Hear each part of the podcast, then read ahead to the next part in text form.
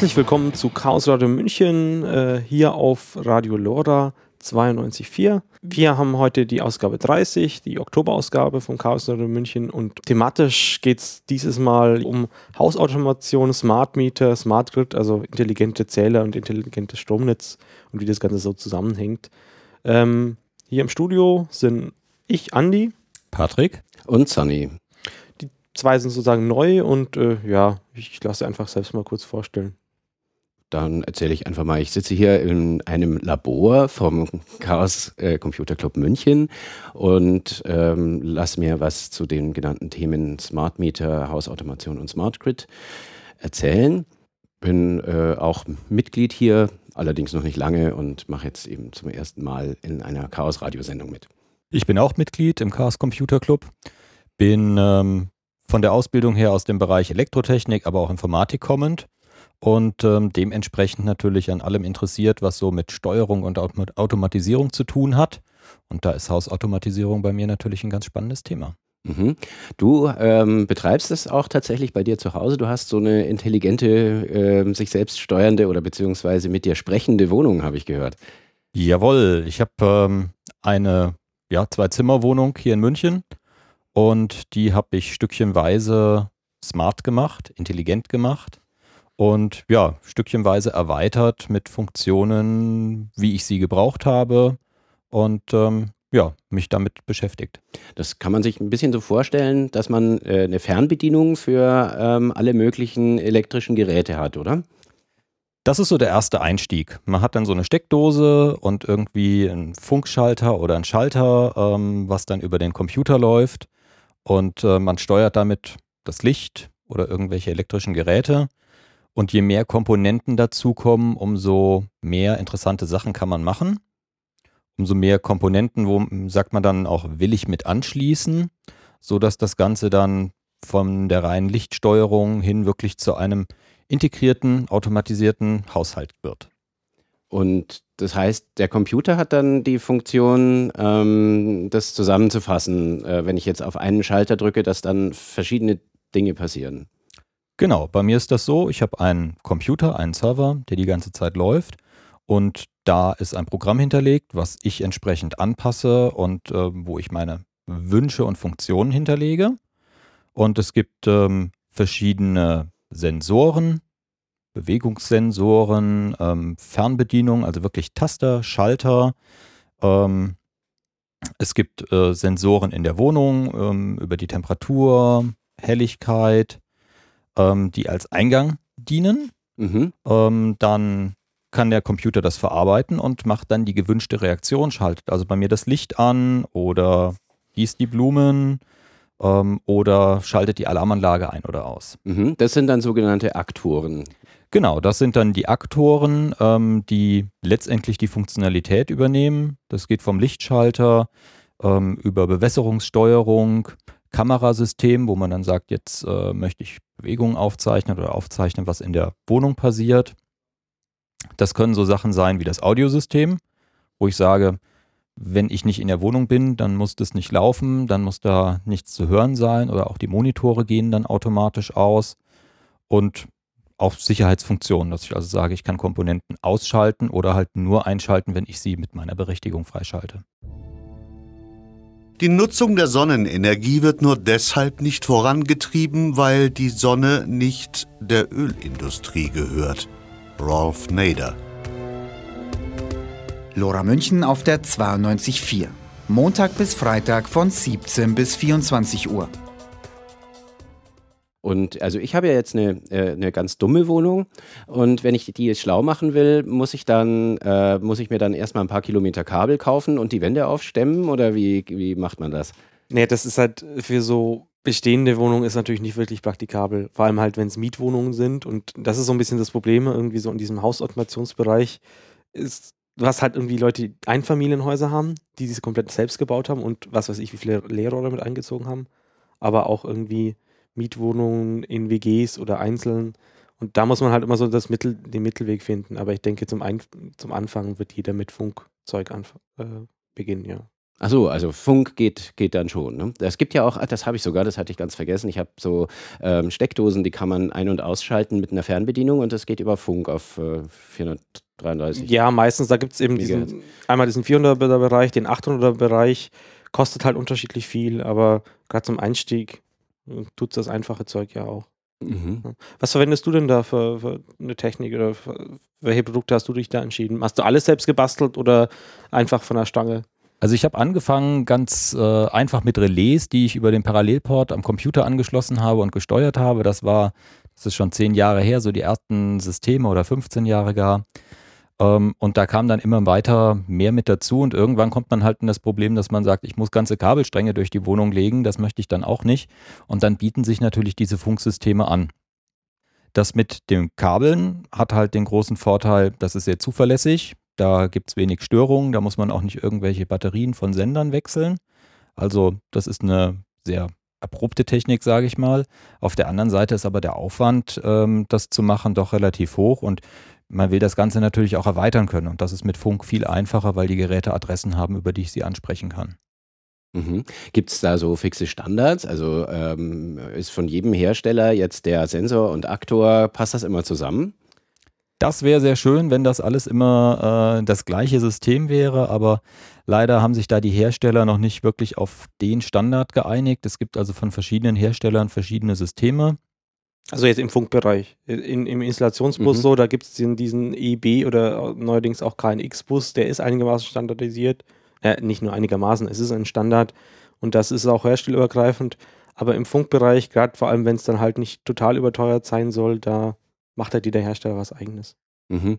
Wobei EIB, das muss man vielleicht äh, kurz erklären, was das ist. Es ist einfach ein Zweidrahtbus, der halt, also du, du nimmst dann einfach deine Schalter sozusagen ähm, und deine, deine Aktoren, also deine, ja, im einfachsten Fall Relais oder Dimmer oder sonst was Mhm. und verbindest die darüber. Und der, der, der Vorteil äh, ist sozusagen, du brauchst für deine Schalter nicht extra Strom, sondern das ist auch über, dem, über diese zwei Drähte mit geregelt. Und das findet man typischerweise in Gewerbeimmobilien. Mm, Ja, es gibt auch ein, ein, Einfamilienhäuser, die sowas machen und ist halt so der Standard, wenn, wenn du deinen Ele Elektroinstallateur fragst mit, hey, mach mir doch mal irgendwie was mit Hausautomation, das ist halt das Standardding, auf das, was der dann zurückgreifen wird. Ah, okay. Ist aber halt, also für, für also aus dem Hacker-Gesichtspunkt sozusagen oder also wie Leute, die selber was machen möchten, äh, die Software, die du dafür dann offiziell brauchst, die ist halt auch wieder total überteuert und vom Sicherheitsstandpunkt ist es also auch nicht wirklich, nicht wirklich toll. Also das ist, sie gehen halt davon aus, dass da niemand irgendwas was Böses möchte oder so und du kannst dir dann bei EB äh, konkret eigentlich hergehen, irgendwo in eine, in eine Toilette oder sonst so ein Lichtschalter ist oder auf dem Hotelzimmer kannst du dann halt hergehen und sagen, mal die Panikbeleuchtung einschalten fürs komplette Hotel mitten in der Nacht. Also, Also es bietet sich in den, in den großen Büros halt an, weil doch mal Tische umgestellt werden, Abteilungen wechseln und so und man hat halt Beleuchtung und man hat Lichtschalter, aber es ist nicht immer sauber zuzuordnen, je nachdem, wie die Leute sitzen, welcher Lichtschalter soll jetzt an welche Beleuchtung gehen. Und das Mhm. ist halt bei solchen Systemen sehr praktisch. Alle Geräte sind äh, ansteuerbar über eine Adresse und das ist dann eine reine Programmierungssache. Es muss also jetzt nicht jemand eine neue Leitung legen, Mhm. sondern man stellt einfach ein, okay, der Lichtschalter, den du hier an der Wand hast, der steuert halt das Licht äh, jetzt an deinem Schreibtisch und man kann das halt so einstellen, wie man es haben möchte. Mhm. bevor du da jetzt äh, komplizierte Leitungen ziehst, machst du halt ein Bussystem und, und Mhm. wo dann Okay. alles draufhängt sozusagen und, und steuerst es dann damit. Okay, das macht es halt flexibler offensichtlich, äh, aber das, das dann praktisch so das Gebäude sozusagen eine, eine eigene Intelligenz hat sozusagen, das ist eigentlich nicht das, was man äh, Das damit wird dann halt durch will. aufgebaute Systeme werden dann erreicht. Mhm. Also was du halt in Hotels wieder hast, dass du zum Beispiel, wenn der Brandalarm losgeht, dass dann halt überall das Licht angeht. Also für, für den technisch, tech, technisch interessierten ähm, Heimanwender ist das dann wahrscheinlich nicht die richtige Wahl, sondern da gibt es dann andere Systeme wie äh, dieses äh, ELV FS20 zum Beispiel. das ist ein Funksystem, was du, glaube ich, auch einsetzt. Genau, das ist das, was ich einsetze. Ähm, da habe ich natürlich auch Komponenten selber noch dran erweitert. Also das System, die haben so um die 100 äh, Sensoren und 100 Aktoren, ähm, die man dann beliebig verschalten kann und eine Zentrale, die das Ganze steuert. Aber für manche Sachen hat man halt doch eigene Vorstellungen, eigene Ideen und dann muss man natürlich auch mal das Basteln anfangen. Das heißt wirklich den Lötkolben rausholen und sagen, ich äh, löte aus den Komponenten, die da bestehen, mir das zusammen, was ich haben möchte, erweitere das und auch eigene Programmierung. Es gibt eine integrierte Programmierumgebung bei dem System, dass man auch eine Visualisierung hat, dass man also seine Wohnung sieht und welche Lichter sind jetzt an und äh, was ist da für ein Modus momentan aktiv. Aber auf der anderen Seite gibt es vielleicht auch Sachen, wo ich sage, jetzt möchte ich das mit meinem E-Mail-Server verbinden oder mit anderen Programmen, die ich am Laufen habe. Und so ist es für mich äh, auch ein bisschen Herausforderung, das Ganze zu benutzen und auch zu erweitern, zu basteln. Mhm. Funktioniert es denn zuverlässig? Oder also kann man da auch sagen, könnte man in so einer Wohnung auch zu zweit leben? Ja, das ist natürlich immer eine Frage der Abwägung. Also ich wohne alleine und das ist vielleicht auch ganz gut so, denn äh, bei einem solchen System, gerade wenn man es selber baut und wenn man so ein bisschen bastelt, ist nicht immer alles zuverlässig. Mal gehen Komponenten kaputt, mal muss was neu programmiert werden, mal ähm, setzt einfach bei einem Empfänger oder einem Sender die Batterie aus und man muss die austauschen und dann wieder neu konfigurieren. Ähm, da gibt es also schon ein, ein wenig administrativen Aufwand, mhm. ähm, den man betreiben muss. Und da gibt es dann auch manche Stilblüten, die entstehen, dass, äh, dass manche Dinge halt nicht so funktionieren, wie man sich gedacht hat. Du hattest, glaube ich, in der Vorbesprechung ähm, mal erzählt, dass wenn du am Rechner was einscannst, äh, dass dann in einer gewissen Phase dann das Licht im Bad nicht ging oder sowas. Ja, das ist eine äh, Fehlfunktion, die in meinem Freundeskreis immer wieder gerne hergenommen wird. das System lief bei mir anfänglich über einen USB-Anschluss und je mehr Komponenten man an den USB-Anschluss ansteckt, umso voller wird der Bus. Und so war es, dass wenn ich gescannt habe, dass das Licht im Bad nicht geht, was mir nicht aufgefallen ist, weil ich gescannt habe im Büro. Aber wenn ich Gäste hatte und die waren im Bad und sie standen auf einmal im Dunkeln und es ging nichts vorwärts und nichts rückwärts, ähm, dann ist das natürlich etwas peinlich. Und ja, noch nicht alles zu 100 Prozent ausgereift.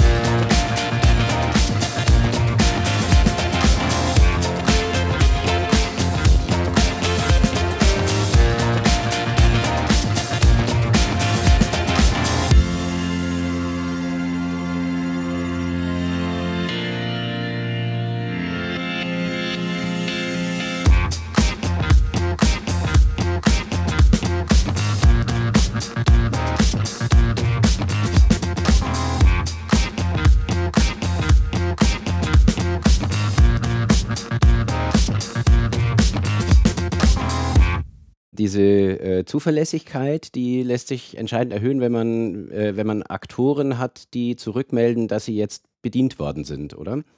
Ja, also es ist so, bei den einfachen Geräten, ähm, die senden einfach nur den Befehl raus, bitte mach das. Mhm. Und kriegen halt keine Quittung, ähm, ob das nun wirklich durchgeführt worden ist, was halt dazu führt, ähm, dass man manchmal zweimal auf den Lichtschalter drücken muss, bevor dann wirklich sich etwas tut.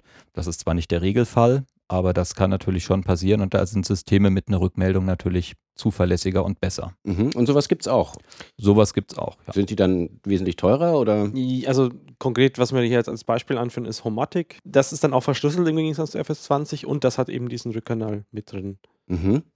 Ja. Das heißt, verschlüsselt äh, verhindert dann, dass äh, mein Nachbar mir das Licht ausschaltet, wenn ich gerade äh, am Kochen bin oder. Also ich habe mir das nicht genauer angeschaut. Äh, Es gibt da auch wieder einen Vortrag vom Kongress, äh, den ich aber auch noch nicht ganz kenne, Hm, verlinken Vom wir in letzten- den Shownotes. unter radiomuckccc.de. Ähm, ja, aber es ist schon mal besser als dieses FF20, aber es ist halt auch teurer. Ja. Man muss schauen, äh, wenn man sich für sowas entscheidet, ähm, alles hat seine Vor- und Nachteile. Die etwas günstigeren äh, Systeme sind recht einfach einzurichten und bieten ähm, einfache Möglichkeiten, die ersten Schritte äh, wirklich erfolgreich zu überstehen. Und ähm, die etwas teureren Systeme sind dann halt etwas komplexer, bieten dafür dann aber auch etwas mehr Sicherheit. Und man äh, kann sich bei den teureren Systemen dann schon etwas mehr darauf verlassen, dass alles störungsfrei funktioniert. Ähm, aber je komplexer ein System wird, umso geschlossener ist es dann auch möglicherweise und es ist dann schwieriger, seine eigenen Erweiterungen zu machen. Mhm. Was brauche ich denn jetzt, um meine dumme Wohnung zu einer schlauen Wohnung zu machen? Was, was für Komponenten muss ich auf jeden Fall haben? Also wenn es schlau werden soll, dann brauche ich erstmal irgendeine schlaue Zentrale. Ähm, das kann entweder ein Computer sein, der dann irgendein Interface hat, äh, was die Komponenten ansteuert. Es gibt aber auch Geräte, ähm, die die Intelligenz, die Logik im geschlossenen Gerät haben, wo ich quasi so eine Blackbox programmiere und die macht dann für mich die Automatisierungsaufgaben. Dann brauche ich die Schnittstelle nach außen zu den entsprechenden Sensoren und Aktoren. Wir haben ja schon gehört, das können Kabelsachen sein, das können Funkschnittstellen sein und dadurch, dass es da unterschiedliche Hersteller gibt, gibt es teilweise auch Gateways, wo man also sagen kann, ich kann bei meinem System unterschiedliche Komponenten von unterschiedlichen Herstellern anbinden. Das gilt nicht für alle, aber das gibt es an manchen Stellen. Mhm. Da gibt es, glaube ich, auch so freie Projekte, die versuchen, äh, alle möglichen Hersteller unter einen Hut zu bringen. Nicht? Genau, also teilweise brauchst du halt dann, kannst du das auf die Zentralen von den Herstellern mit drauf spielen, diese freie Software. Die heißt nur irgendwie so flexibel. Teilweise ist es so, dass man halt wirklich nochmal einen Raspberry Pi oder so, das ist so ein kleines PC für 30 Euro, Mhm. der jetzt irgendwie, gibt es eine, eine Reihe von Dingen, aber der ist halt gerade relativ populär geworden. Da, da würde dieses FHEM äh, zum Einsatz kommen können. ja. Genau, also du brauchst halt nur irgendeinen einen Computer. Also eigentlich ist ja heutzutage überall ein Computer drin. Auch in deinem modernen Backofen oder so kannst du eigentlich schon sagen, ja, das ist ein Computer. Äh, so, das muss jetzt nicht mehr das, der Laptop oder der, die Kiste sein, die du unter, unterm Schreibtisch stehen hast. Mhm. Okay, das heißt, dann habe ich jetzt erstmal 30 Euro ausgegeben und habe schon eine Steuerzentrale für meine intelligente Wohnung. Naja, du brauchst natürlich noch die, die Interfaces dafür. Also dein Raspberry Pi kann dann jetzt nochmal noch nicht funken. Das heißt, du brauchst dann schon irgendwie noch irgendwie einen USB-Stick oder so, der dann Adapter zu den jeweiligen äh, lokalen Systemen, also Mhm. FS20 sonst. Achso, das heißt, die haben dann alle wiederum so, so, einen, so eine äh, Schnittstelle zu, zu ihrem Funkprotokoll, äh, wo dann am anderen Ende ein äh, standardmäßiges äh, Ding ist, wie eben USB oder vielleicht Wi-Fi. da gibt es halt inzwischen Zeit äh, entsprechende Drittanbieter, die so Geräte sozusagen zur Verfügung Mhm. stellen. Und das, die andere Variante ist halt, wenn du jetzt eh deine Zentrale hast und die kann noch nicht so viel, aber die hat einen Netzwerkanschluss, dann nimmst du halt nochmal ein anderes Gerät, das dann übers Netzwerk wieder auf diese Zentrale sozusagen geht und da dann äh, Dinge automatisiert. Und dann gibt es, äh, was habe ich gelesen, ähm, OpenHAB oder HAB, ich weiß nicht, wie man es äh, korrekterweise. Äh, ich glaube, es wird Open Hub ausgesprochen, also OpenHub. Mhm. mit HAB, also nicht HUB, wie man es Mhm. eigentlich so, so meinte. Ähm, das ist halt im Gegensatz zu FEM, das ist so, so eine Skriptsammlung von, von Perl. Ähm, ist Open Hub in Java geschrieben und ähm, da kann ich eigentlich nur mal, wenn man so sehen möchte, was man da so mit so machen kann, äh, wieder auf einen Vortrag von den Bamberger Hackerspace verweisen. Ähm, die haben damit halt auch alles automatisiert. Also da hast du halt jetzt irgendwie deinen Hauptschalter und der, äh, wenn du den ausschaltest, dann wird halt der, die Rechner irgendwie in deren Hackerspace runtergefahren, das Licht ausgeschaltet und, und die Außenbeleuchtung sozusagen und einfach, ich kann nur empfehlen, mal einfach diesen Vortrag anzuschauen, Mhm. ähm, um da mal so ein Gefühl zu kriegen, was das Ding kann. Da gibt es ja dann auch wieder Apps für, für Android, für iOS. Äh, wir haben es zum Beispiel jetzt hier mal, um, um sozusagen unseren Verstärker, der von sich aus äh, keine, kein Webinterface oder sowas hat, mit dem man ihn ein- und ausschalten oder die Lautstärke ändern kann, Mhm. äh, mal testweise damit sozusagen. Kann man den, ja, das steuern. Mhm. Und da, da tut das System dann so, als wäre es eine Fernbedienung, um den zu steuern, oder? Äh, in dem Fall hat der Verstärker Netzwerkanschluss. Ach so, das gibt's auch. Ja, aber halt kein, kein Webinterface, wie man es jetzt von seinem Router oder so kennt, wo Mhm. man dann Dinge einstellen kann, sondern ähm, man kann nur, also man kann ihn nicht steuern, sondern man kann nur Einstellungen machen. So die Zugangsdaten für deinen äh, Streaming-Anbieter-Account eintragen oder so. Mhm. Das muss man halt dann wieder irgendwie nachbessern, sozusagen. Achso, also das, man kann ihn im Moment nicht lauter und leiser machen über eine Netzwerkschnittstelle, oder doch? Nicht übers Webinterface. Ja, Und- ja, ich dachte, dass man vielleicht sich da per SSH oder Telnet oder was weiß ich. Ja, im Prinzip ist es so eine, so eine Art auf Telnet basierendes Mhm. Protokoll, wo du halt ein paar Zeichen in der richtigen Reihenfolge hinsetzt, aber das möchtest du jetzt am Handy auch nicht alles manuell eingeben, sondern du möchtest eigentlich ein schönes Interface haben und am liebsten halt auch irgendwas, was du nicht für jedes Gerät extra programmieren musst. Das wäre ja dann wahrscheinlich eine Aufgabe für diese Steuerungszentrale, Genau. die vielleicht auf einem Raspberry Pi dann läuft. genau, und das macht die das jetzt ja bei so- uns zum Beispiel. Mhm. Zum Beispiel. Deswegen ist das doch immer eine, eine ganz spannende Möglichkeit, sich zu überlegen, was kann ich erweitern und wie kann ich erweitern. Auf der einen Seite braucht man die Zentrale. Da gibt es verschiedene Anbieter und verschiedene Techniken, auch verschiedene Möglichkeiten, meine Komponenten anzusteuern. Aber ganz spannend wird es, wenn ich mir überlege, was kann ich denn ansteuern? Ist es der Lichtschalter? Ist es die Heizungssteuerung? Ist es ähm, die Bewässerungspumpe? Ist es mein Audiosystem? Meine Telefone? Da habe ich ganz viele Möglichkeiten und Ideen. Und vielleicht habe ich schon Komponenten, wo ich sage, die will ich selber anbinden. Da muss ich also dann mir überlegen, wie kann ich das machen? Was muss ich eventuell noch erweitern? Und auch, wie will ich sie steuern? Auf der einen Seite kann ich einfach über einen Fernbedienungsknopf sagen, wenn ich drauf drücke, passiert was. Aber das ist ja noch nicht wirklich sehr smart. Mhm. Smart wird es dann, wenn ich mir überlege, was habe ich für verschiedene Betriebsmodis oder wie ähm, lasse ich Eingangswerte, wenn ich jetzt die Uhrzeit habe oder die Helligkeit oder die Temperatur, das auf die Geräte, die ich zu steuern habe, wirken. Also zum Beispiel, wenn es warm draußen ist, dann lasse ich die Bewässerung einfach mehr pumpen oder ich mache das abhängig von der Feuchtigkeit der Blumenerde. Da gibt es dann ganz viele Möglichkeiten, da kann man sich kreativ austoben. Mhm. Ja, das gibt es ja hier äh, im, im äh, Club auch, so einen kleinen Blumenkasten, ähm, wo irgendeine geheimnisvoll rot leuchtende Lampe drüber ist und der ist ein Schläuchlein drin und da kommt dann automatisch irgendwann Wasser raus, wenn äh, irgendein System denkt, dass diese Pflanzen, die da drin wachsen, jetzt Wasser brauchen. Ja, rot ist es deswegen, weil halt äh, grünes Licht nur Energieverschwendung werden, weil Pflanzen das halt vollständig reflektieren, sonst wären es ja nicht grün. Mhm. Und dann haben die Leute, die das gebaut haben, dann halt gleich so einen passenden LED-Streifen gekauft. Aber funktioniert vollautomatisch, also da kann man, die, können nicht vertrocknen. Naja, äh, wenn man ein Jahr lang irgendwie in dem Vorratsbehälter kein Wasser nachgießt, dann schon. Achso, also es ist noch nicht direkt ans äh, Wassernetz an. Naja, das ist immer so eine Sache. Vor allem, du möchtest nicht, dass dein Blu- Blumenkasten dann deine Wohnung überschwemmt. Klar, das ist ein Sicherheitsfeature.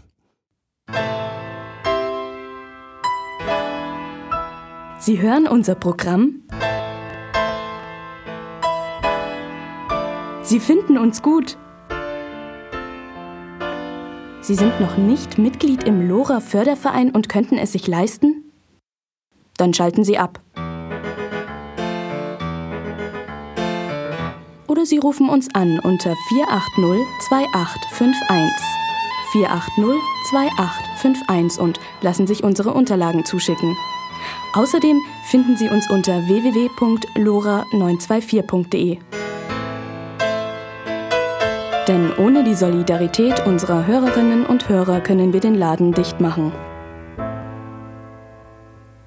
Also Komfort ist natürlich einer der ganz großen ähm, Nutzenfaktoren, warum man sich so ein Smart Home äh, vielleicht einrichten will, weil man einfach sagt, wiederkehrende Aufgaben oder Sachen, die einfach ganz logisch sind. Äh, wenn ich irgendwo durch den Raum gehe, soll das Licht angehen, aber natürlich auch nur, wenn es draußen dunkel ist. Solche Sachen lassen sich dann programmieren als Komfortmerkmal. Auf der anderen Seite hat man vielleicht Sicherheitsmerkmale, wo man sagt, ich möchte das dann auch gleich als ähm, Bewegungsmelder, Alarmanlage ähm, nutzen. Dass ich also sage, wenn ich schon die Sensoren in der Wohnung habe, dann ähm, können die auch die Wohnung überwachen, wenn ich nicht da bin und können mich informieren, wenn sich da irgendetwas tut. Oder auch den Rauchmelder anbinden.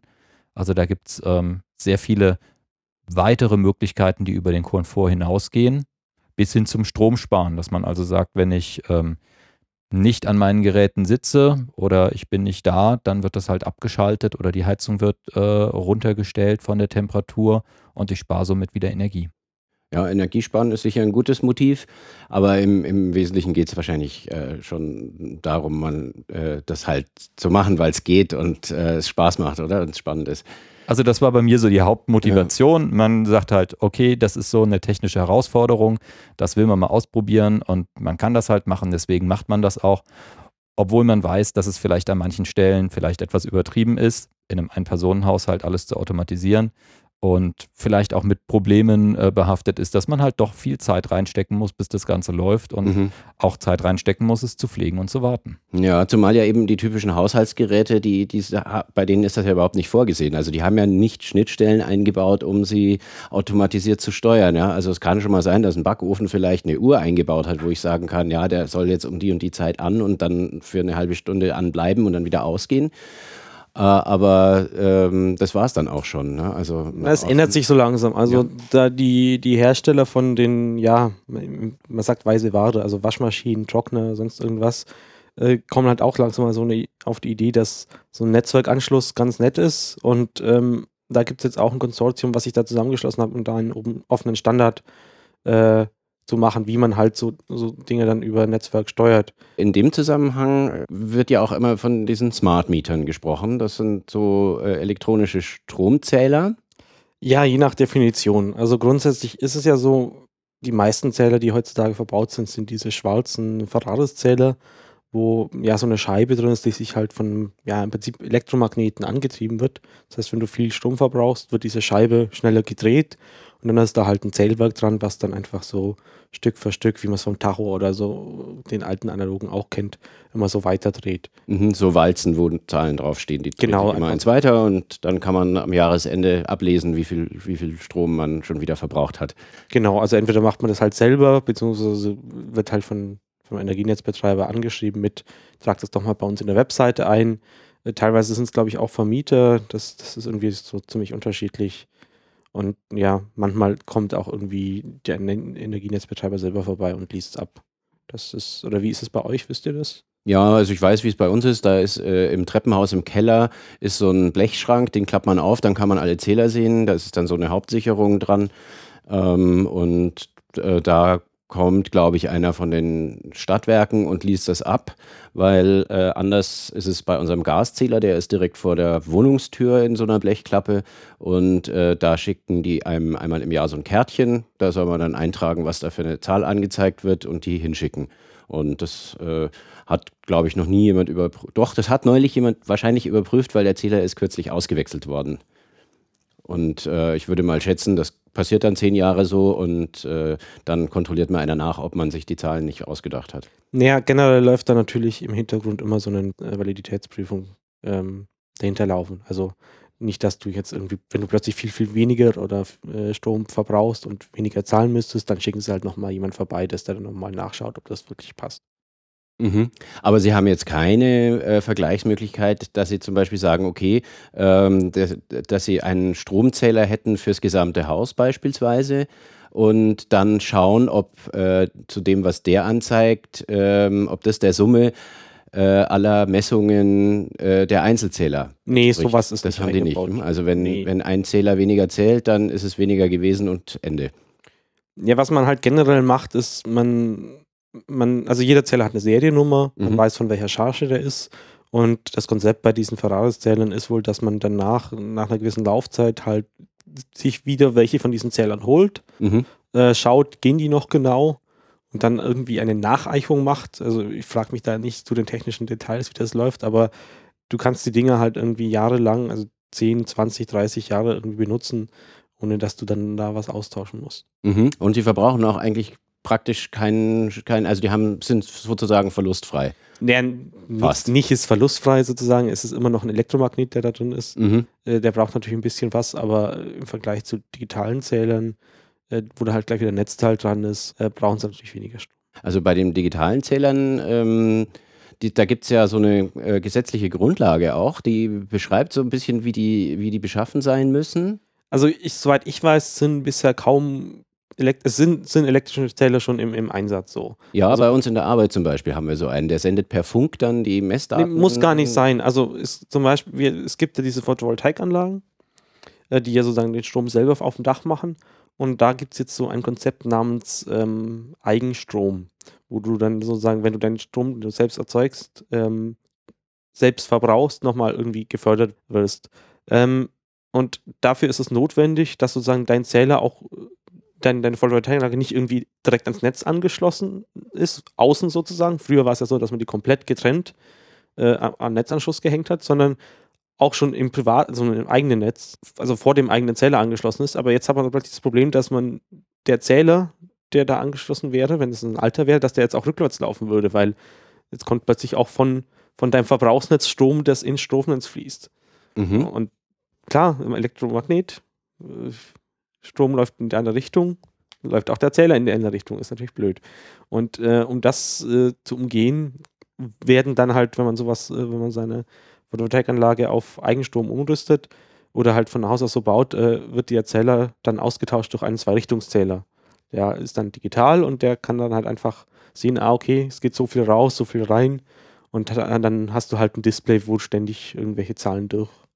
Das ist nötig, weil der Preis, den ich für die Entnahme vom Strom bezahle, ein anderes als das, was ich vergütet bekomme für die Einspeisung. Wäre der Preis gleich, wäre es ja in Ordnung, wenn der Zähler rückwärts liefe, oder? Mm, Ja, die möchten das schon genauer haben. Aber ja, der Preis ist unterschiedlich. Äh, und ja, also am, am Wechselrichter, also auf der Photovoltaik macht ja Gleichspannung. Das muss ja eine Wechselspannung, das im Netz Mhm. umgewandelt werden. Hängt auch nochmal ein Extrazähler, wo dann der Wert dran steht, sozusagen, den man produziert hat. Ähm, aber man braucht trotzdem noch diesen Zweirichtungszähler, weil man halt irgendwie auch erfassen muss, was man selber verbraucht hat. Und das kannst du halt dann rausrechnen. Wenn du weißt, was du produziert hast, was, was rausgegangen ist. Mhm. Und wenn das halt voneinander abziehst, siehst du halt. Und diese, diese Smart Meter, sollen die äh, flächendeckend eingeführt werden? Also die Gesetzeslage ist wohl so, dass ja, ähm, es ist wohl noch eine Verordnung von, ich glaube, Bundesinnenministerium oder sowas notwendig, äh, damit es tatsächlich umgesetzt wird. Aber das geht ja nochmal mal weiter. Also dieser digitale Zähler, von dem ich gerade erzählt habe, der hat noch keine Netzanbindung.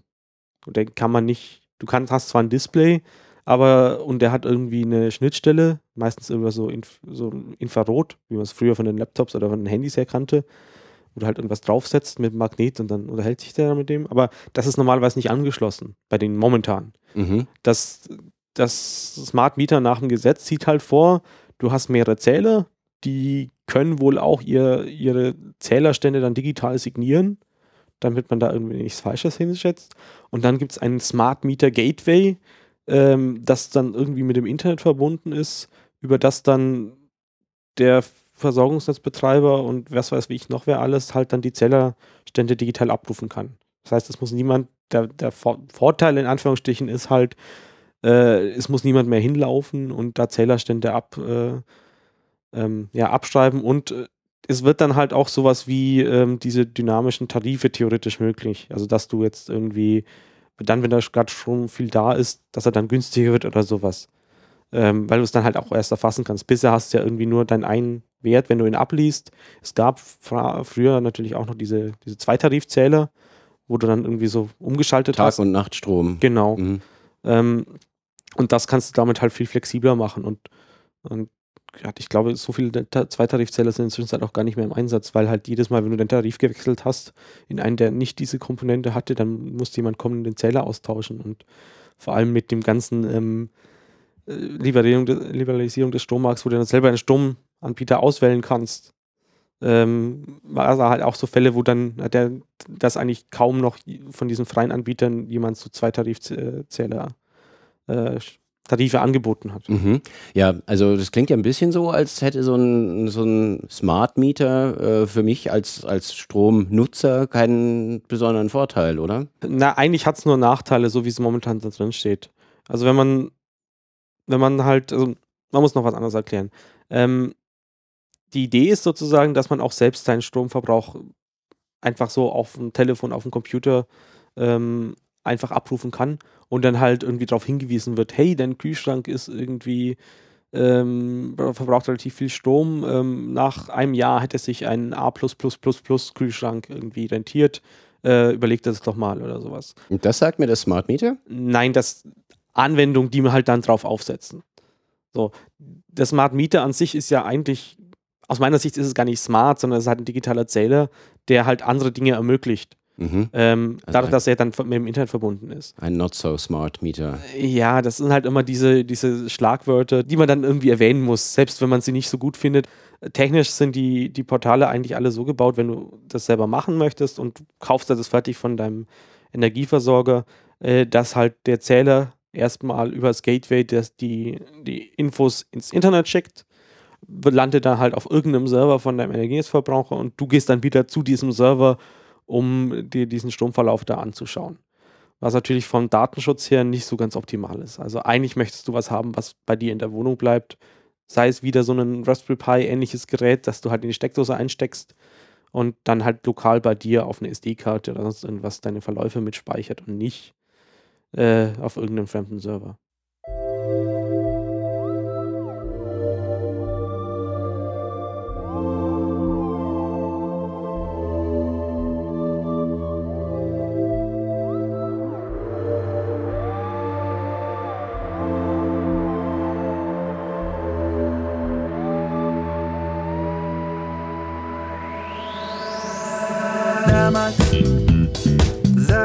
Alleine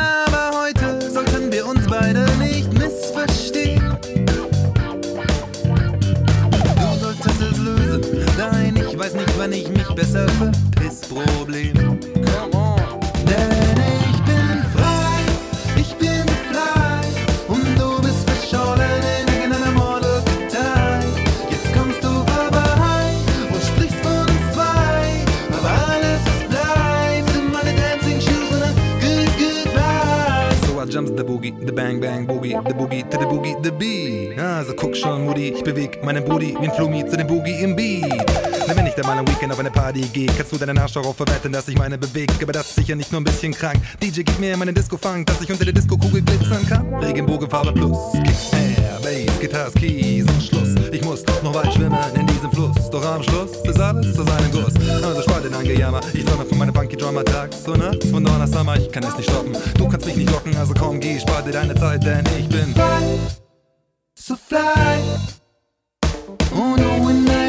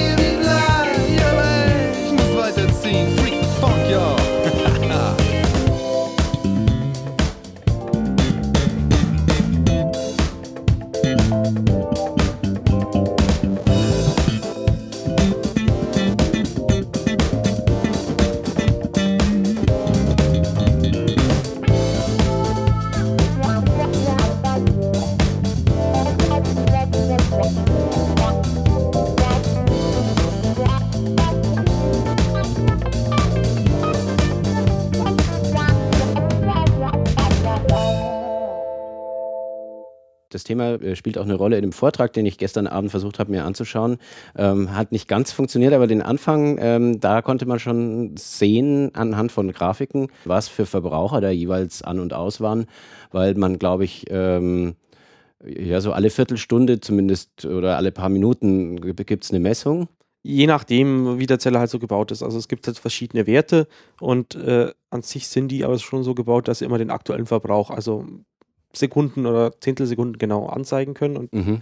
wenn du halt mehr Daten hast, also wenn du nicht mehr nur eine Zahl hast über den, die Zeit von einem Jahr, sondern halt irgendwie alle jede Sekunde so einen Datenpunkt, dann siehst du da halt auch Muster. Mhm. Dann siehst du halt irgendwie eine Spülmaschine zum Beispiel, die heizt halt am Anfang mal kurz aus, das heißt, braucht da viel Strom, wäscht dann und macht dann mal am Ende nochmal heiß, damit das Zeug wieder trocknet. Mhm. Und wenn du dann in deinem Stromverlaufsgrafen zwei Balken die siehst, die halt relativ gleichmäßig sind, dann weißt du, ah, ist eine Spülmaschine. Mhm. Wenn du was siehst, was alle Viertelstunde, alle halbe Stunde, alle Stunde wiederkommt und den gleichen Bereich hat, weißt du, ah, okay, das ist ein Kühlschrank. Mhm. Und so kannst du halt weitermachen. Wir haben ja hier auch so einen digitalen Stromzähler und mit der Zeit äh, glänzt du halt die Muster äh, und weißt dann, ah, das ist das Gerät und das ist das Gerät. Und wenn das ein Mensch kann, dann kann das natürlich ein Computer und Data Mining und was weiß ich noch alles dann natürlich auch. Also da kann man dann daraus sehen, wie viele Leute wohnen da, da kann man sehen, wann stehen die auf, wann gehen die schlafen, wie viele Hängt- Kinder haben die. Hängt immer davon ab. Also klar, wenn du jetzt äh, weißt, ah, okay, die haben einen Elektroboiler oder einen Durchlauferhitzer Mhm. und jeder von denen duscht in der Früh, dann siehst du natürlich, ah, okay, Durchlauferhitzer an, aus, an, aus. Je mehr Samples du hast, also je, je länger deine Datenerfassung ist, dann kannst du natürlich da irgendwas rausrechnen. Wenn jetzt dein Wasser irgendwie mit Gas warm gemacht wird, dann bringt natürlich die Stromverbrauchsdaten wenig für dieses Ding. Also vielleicht gibt es da andere Dinge, wo man was wieder rausrechnen kann, wie viele Personen das sind, aber muss man sich dann halt anschauen. Mhm. Ja, weil den typischen Verbrauch, das, äh, das weiß man. Also die Stadtwerke wissen genau, ein Vier-Personen-Haushalt braucht so viel, ein Zwei-Personen-Haushalt so viel. Also Ja, ist halt der durchschnittliche da Verbrauch. gibt's so Wenn das jetzt irgendwie Leute sind, die daheim ihr die ganze Zeit ihre Rechner laufen lassen, dann ist das natürlich was anderes, als wenn es jemand ist, der, der dann nur schläft und dann äh, die ganze Zeit sozusagen woanders ist. Ich, also man merkt das ziemlich genau. Ähm, als mal äh, eine Zeit lang bei uns ein, einer weniger gewohnt hat, hat man das auch am, am Stromverbrauch sehr, sehr gut feststellen können. Ja, wie ist es denn bei diesen äh, intelligenten oder auch nicht so intelligenten Stromzählern? Wer, äh, wer zahlt die denn? Die, die, die, der Ferraris-Zähler, dieser schwarze Kasten, das, der ist ja von den Stadtwerken. Da Naja, du zahlst ja auch deine Zählergebühren, aber der ist halt, der Zähler, dadurch, dass er so lange hält, amortisiert er sich viel schneller als jetzt irgendwie so ein digitaler Zähler, bei wo die Komponenten halt irgendwie nur acht Jahre Lebenszeit garantiert ist oder sowas. Mhm. Elektronik ist da halt einfach, also schau dir an, wie oft tauschst du deinen Rechner aus. Ja. Die, die hält halt einfach nicht so lang wie, wie das mechanische Zeug, das jetzt irgendwie seit Jahrzehnten erprobt ist. Mhm. Es gibt so eine Modellrechnung, die auch im besagten Vortrag, den du vorhin schon zitiert hast, ähm, erwähnt wird, ähm, die halt von ja relativ hohen Beträgen im Monat im Vergleich zu, was man bisher so zahlt, ausgeht. Ich war mal auf einem Vortrag von ähm, einem IT-Chef der Stadtwerke vor ein, zwei Jahren, der war von, mit diesen Zählern gar nicht so, also dieses Signieren und so weiter, fand er alles ein bisschen zu, zu übertrieben und zu kostenintensiv und fand es, dass es deswegen zu teuer ist. Und ja, okay, ich habe jetzt die Stadtwerke auch noch keine Zähler austauschen sehen hier. Sondern also auch, auch hier im Club hängen halt irgendwie 10, 20 von diesen Ferraris-Zählern äh, unten im Keller. Und ich weiß nicht, was der Stadtwerke da so plant. Sie sagen zwar, dass offiziell diese ganze Glasfaserausbau, den wir innerhalb von Mücklen und Dinghang, ähm, deswegen von den Stadtwerken gemacht wird und nicht von Mnet, die es ja wieder nur zumieten, damit sie in Zukunft dann digitale Stromzähler darüber anbinden kann. Aber äh, hey, das machst du da viel kostengünstiger über eine DSL-Leitung oder machst halt irgendwie einen Rahmenvertrag mit der Telekom, das wäre immer noch günstiger, als Glasfaserkabel reinzuziehen. Aber klar, wir möchten natürlich überall Glasfaserkabel haben. Die Ja. Begründung ist halt irgendwie seltsam. Gut, also kann man festhalten, digitale Stromzähler sind sehr nützlich für den Stromanbieter und für den Verbraucher sind sie teuer und ein äh, Datenleck. Ja, man muss halt, wenn man so dynamische Stromtarife haben möchte, die, die Stromerzeuger untereinander zahlen ja irgendwie so äh, dynamische Preise. Da gibt es ja diese Strombörse in Leipzig, Mhm. wo das dann irgendwie ausgehandelt wird. Aber das wird halt eigentlich nicht äh, weitergegeben an die Endverbraucher, was man so mitbekommt. Die Kultur des Terrors zielt darauf ab, die Hoffnungen der Menschheit auf Alternativen zu den Vorstellungen der Herrschenden zu zähmen. Noam Chomsky. Lora München auf der 92.4. Montag bis Freitag von 17 bis 24 Uhr. Das heißt, es gibt unterschiedliches Stromangebot, mal Überangebot und mal ist es ein bisschen enger. Ähm, dadurch entsteht ein unterschiedlicher Strompreis, aber mir als Kunde äh, passiert dadurch eigentlich nichts. Ich habe in der Regel keine unterschiedlichen Abrechnungen oder. Richtig, das wird von dir weg, vollkommen weg abstrahiert. Also das heißt, eigentlich brauche ich gar keinen pseudo-intelligenten Digitalzähler, sondern ich brauche ein intelligentes Stromnetz. Ja, du brauchst halt erstmal eine intelligente Geräte, die das machen, deswegen Hausautomation, hat man ja vorhin schon gesagt, Mhm. wo das auch ein bisschen mit reinspielt. Ähm, und zum anderen brauchst du halt dann die Datenquellen. Und aus meiner Sicht braucht man da keinen Zähler, der dazwischen dann Bescheid sagt, was jetzt los ist, sondern ähm, die können sich ruhig direkt miteinander unterhalten. Frage ist halt, wie man es dann abrechnet. Ja. Ich brauche quasi meinen Zähler, um die Abrechnung zu gewährleisten, wenn ich unterschiedliche Stromtarife habe, dass der Zähler das auch mitkriegt und weiß, jetzt ist günstig und jetzt ist teuer. oder wer halt immer die Auswertung davon macht. Mhm. Also so, das ist halt äh, das Problem dabei und weil halt Leute das meistens nur machen, wenn sie einen finanziellen Anreiz dafür bekommen. In der letzten Zeit scheint ja der, der Strompreis an der Leipziger Strombörse im Schnitt gesunken zu sein, aber bei mir äh, hat das der Stromanbieter noch nicht wirklich an mich durchgereicht. Ja, ganz im Gegenteil, die Stadtwerke schreiben mir ständig Briefe, dass sie den Strom jetzt mal wieder teurer machen. Naja, das ist ganz so einfach ist es ja auch nicht. Es gibt ja auch noch diese, diese Umlage ähm, und erneuerbare Energien werden ja auch noch äh, gefördert und einiges mögliche andere auch noch. Da gibt es ja auch Der Anschluss, das Netz, das muss ja auch bezahlt Richtig. werden. Das stimmt. Eigentlich sind wir da schon im, im Bereich Smart Grid, was ja eigentlich auch nichts anderes als intelligentes Netz heißt. Also, und halt in dem Sinn intelligent, also ich bringe mal ein Beispiel, wo, wo das Netz momentan ziemlich dumm ist, sozusagen. Strom fällt aus, Kühlschränke tauen auf, Strom kommt wieder. Wenn du jetzt alles gleichzeitig anschalten würdest, dann würden, würden diese ganzen Kühlschränke auf einen Schlag angehen. Weil sie ja alle feststellen, dass ihre Solltemperatur überschritten ist. Genau, was du halt im Normalfall nie hast. Mhm. Und dann hast du so ein einmaliges Event, wo jetzt ganz viel Strom plötzlich auf einen Schlag gebraucht wird und dann auf einen Schlag, wenn es dann wieder auf ihren Ding drunten sind, klar, nicht jeder Kühlschrank ist gleich, aber äh, es mittelt sich halt dann, äh, wäre das dann wieder alles weg. Äh, Mhm. so diese, also einmal groß Ver äh, Verbrauch dann wieder weg. Und deswegen halt extra Kraftwerke hochzufahren und so ist zum einen nicht im Plan äh, und zum anderen halt auch nicht sinnvoll. Äh, und deswegen wird zum Beispiel bei so Wiedereinschaltung von, von Stromnetzen Viertel für Viertel eingeschaltet. Sozusagen, man schaltet das ein, wartet, bis die Kühlschränke sich wieder alle runtergekühlt haben und schaltet dann das nächste wieder ein. Mhm. So, ähm, weil halt einfach kein Rückkanal oder man kann jetzt keine Infos an die Kühlschränke rausgeben mit, äh, ja, es wäre jetzt ganz nett, wenn ich den Strom schon rantun könnte, sozusagen, dass die Computer wieder laufen, dass die Leute wieder arbeiten können, wenn du jetzt ein Büro hast oder so. Äh, aber momentan geht es halt nur so halt mit, Viertel hat, das Viertel hat Strom und das andere nicht. Achso, also im Moment kann ich es nur regional steuern sozusagen und, und die Idee wäre, dass ich es äh, nach Art der Verbraucher steuern kann. Also ich kann jetzt sagen, Zum Beispiel? Die, ähm, also die kleinen Verbraucher erstmal anschalten, die wichtig sind, um überhaupt Sachen zu steuern. Und die können dann ähm, vielleicht sogar ihrerseits bestimmen, welche größeren, welchen größeren Verbrauchern sie jetzt nach und nach auch wieder Strom zuführen. Könnte man ja auch äh, im eigenen ähm, Gebäude sozusagen so, so äh, steuern. Aber ähm, eben die Idee ist, dass es auch aus dem Stromnetz sozusagen de, der Verbraucher. Das ist sozusagen, ja, gebäudeübergreifend. Ein anderes Ding ist, wenn der Nachbar jetzt eine Photovoltaikanlage auf dem Dach hat und du möchtest gerade waschen, dass du halt dann genau dann sozusagen deine Waschmaschine startest, wenn auch gerade da viel Strom vom Dach kommt. Sozusagen, dass der Strom nicht durch die ganzen Leitungen und so weiter verloren geht, sondern halt möglichst kurze Wege hat. Oder äh, anderes Konzept, was es ja gibt, ähm, auch wieder zum Eigenstrombedarf erhöhen. Äh, man kann sich so einen Batteriespeicher in sein Einfamilienhaus stellen, der dann, dann sozusagen den, den, den Strom, den tagsüber mit deiner eigenen Photovoltaikanlage erzeugt hast, sozusagen über die Nacht rettet, sodass du halt dann ähm, möglichst wenig Strom noch aus dem Netz ziehen musst. Ach, das ist interessant, weil die Stromversorger, die sagen doch immer, ach, das mit diesen erneuerbaren Energien und die Photovoltaik, die sei ja ganz besonders schlimm, weil das ist ja nur, dass der tagsüber Strom produziert wird. Und das Dumme ist ja, dass man äh, Strom ja leider nicht speichern kann. Und ähm, offenbar kann man ja doch.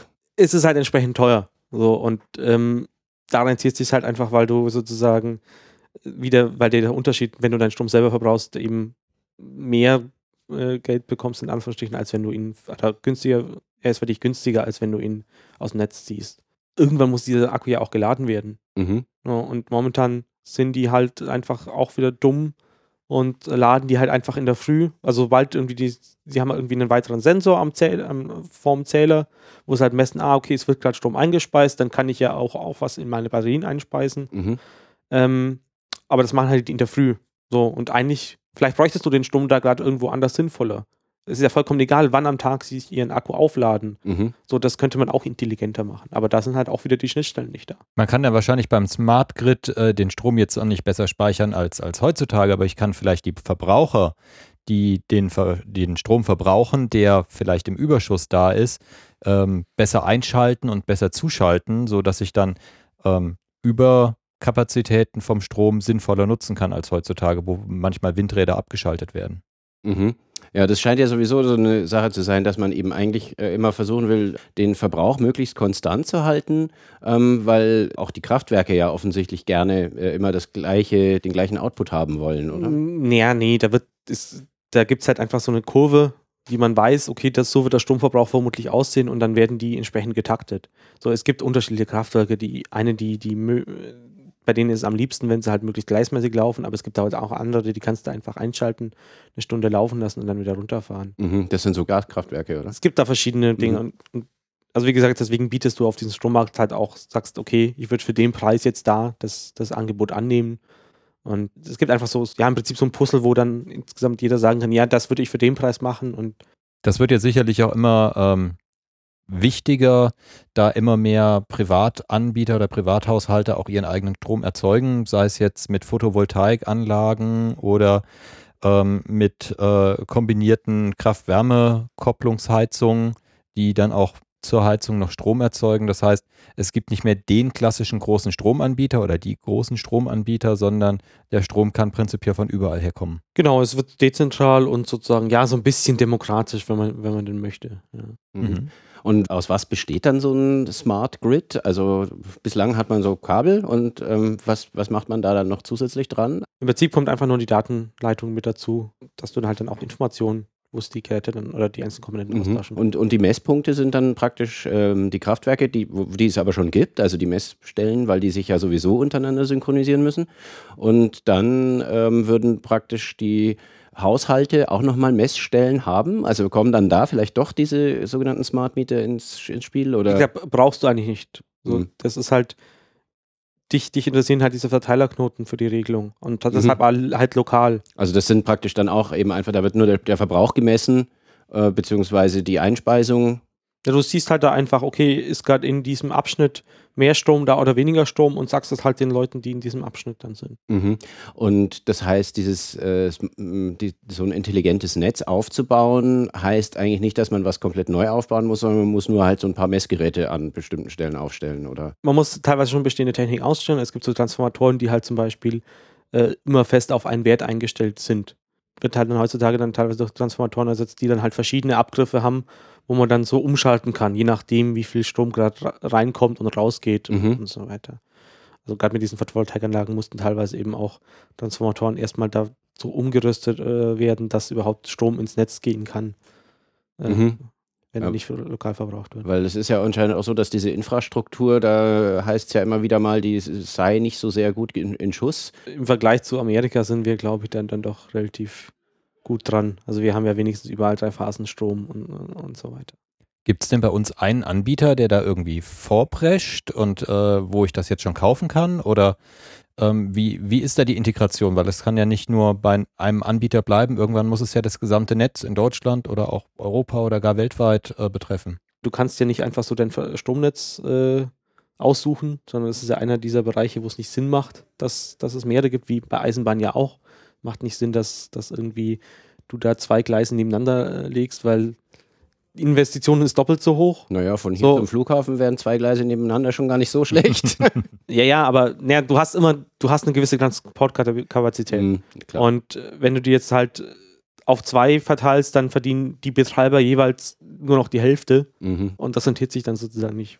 Aber es würde sicherlich auch die, die Stromnetze entlasten können, wenn man ein intelligentes Netz hat, ähm, was quasi auch die, die Schwachstellen äh, des Transportes kennt und dann vielleicht den Strom etwas besser über die Fläche ausbalancieren kann und sagen kann, dann muss ich halt die dicken Leitungen, wo ich mehr übertragen kann, da muss ich da mehr Verbraucher oder mehr ähm, Kraftwerke zuschalten. Nee, an sich möchtest du trotzdem noch gescheites Netz haben. Also bisher war es ja irgendwie so, Netz war ein bisschen überdimensioniert, damit es eben nicht zusammenbricht und das möchtest du eigentlich nicht aufgeben. Aber du kannst halt, ähm, wenn du jetzt mal lokal ein Problem hast, halt, wie lange dauert es, bis so eine neue Stromleitung da ist? So, siehst du es mit diesen Trassen, die momentan rumgehen und ähm, wie lange das dich da hinzieht. So, das zehn Jahre ist dann nichts. Ne?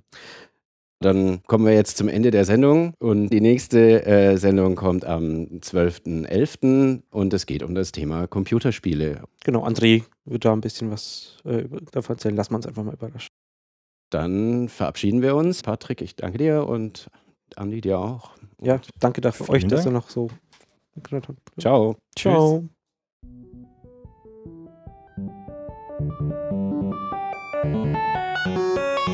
She has taken all my money and she has taken all my life. She gave me good times, she gave me bad times, and then she gave me her goodbye. There's no heart inside of her, she is just a slot machine. The most cold evil zombie bitch that I have ever seen. My game is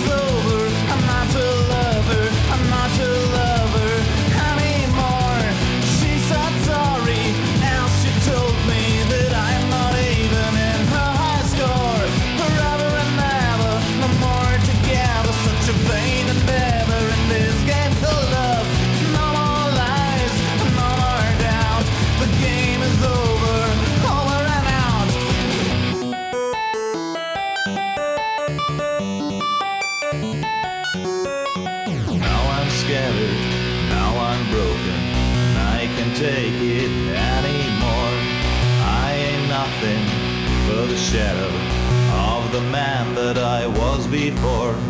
So I beg for mercy for an extra ball to play. One more life, only one more life to face the trouble on my way. My game is over.